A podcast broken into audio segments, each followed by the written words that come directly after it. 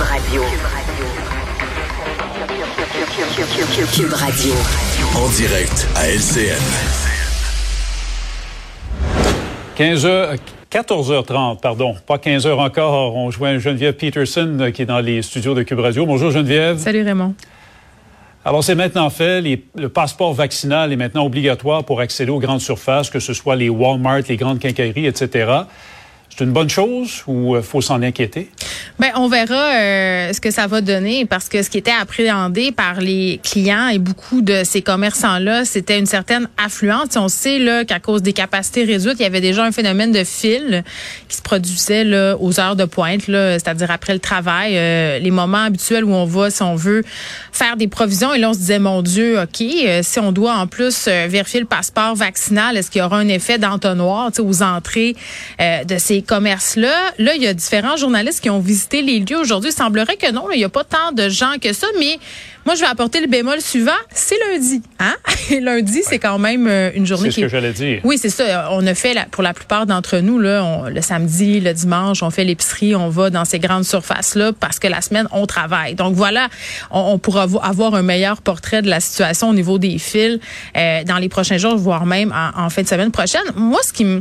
Tu sais, tu me dis, est-ce que c'est une bonne ou une mauvaise chose? Euh, c'est une bonne chose parce qu'à un moment donné, ça prend des incitatifs pour augmenter, si on veut, euh, la quantité de personnes vaccinées. Mais je sais pas si c'est une bonne chose pour les gens qui travaillent dans ces grandes surfaces-là. Parce que on le sait, là, euh, Raymond, depuis le début de la pandémie, on a un enjeu, euh, un d'employés. C'est qui va s'occuper de faire ça? On sait là pour euh, assurer cette surveillance-là entre guillemets, c'est pas tout le monde qui va engager un agent de sécurité, des agents de sécurité. C'est très très onéreux pour les entreprises de le faire.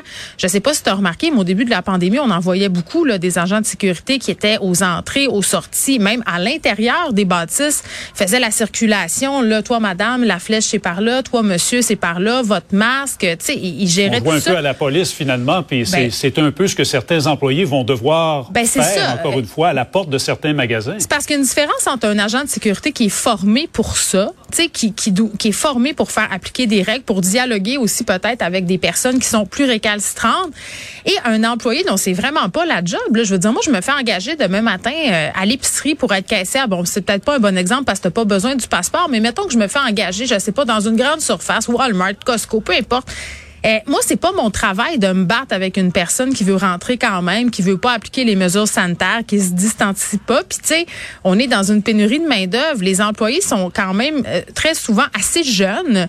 Ça peut être intimidant. Donc ça, ça va créer des problèmes. J'en suis assez persuadée. Merci là de pouvoir gérer toute cette affaire là d'affluence, de- d'opérer. Puis ça, ça va encore plus contribuer à creuser ce fossé là de la, de la pénurie de la main d'œuvre en ce moment. Ça, ça c'est la chose pratique euh, que moi je vois comme résultat concret. Puis c'est sûr aussi que moi, comme consommatrice, si je me pose, si tu me poses la question demain matin, si jamais il se met à avoir des fils puis qu'on vérifie le passeport, euh, si je peux me débrouiller pour avoir ce que je recherche en ligne, c'est plate à dire. Euh, Il y a des affaires pour lesquelles on n'a pas besoin d'aller au magasin du tout. Là, quand c'est pas pour essayer des vêtements euh, ou pour, je sais pas, moi voir. Tu sais, c'est très rare maintenant les, les produits qu'on a besoin de voir en personne. Là, tu te déplaces en magasin parce que t'as pas trop le choix. Euh, clairement, euh, je vais pouvoir aller sur les sites transactionnels de ces bannières-là pour m'approvisionner, mais le risque, c'est toujours euh, de voir des prix plus alléchants à côté. Tu je ne sais pas, moi, tu magasines euh, quelque chose chez Rona, le boom, tu as une publicité d'Amazon, ton affaire est moins chère sur Amazon. C'est plate. C'est quand même cette réalité-là auquel les commerçants font face en ce moment. Donc, je pense que c'est une des craintes qu'il y avait aussi là, à ce niveau-là.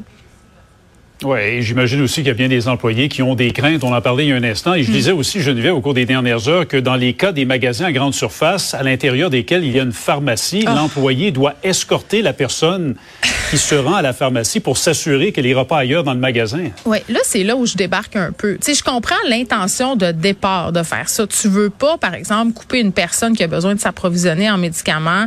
Tu veux pas la couper de... de C'est essentiel. Ben oui, c'est un service essentiel, mais en même temps, mets-toi à la place de cette Qu'on soit d'accord ou pas avec le fait qu'elle soit pas vaccinée, là, c'est allons plus loin que ça dans la réflexion là.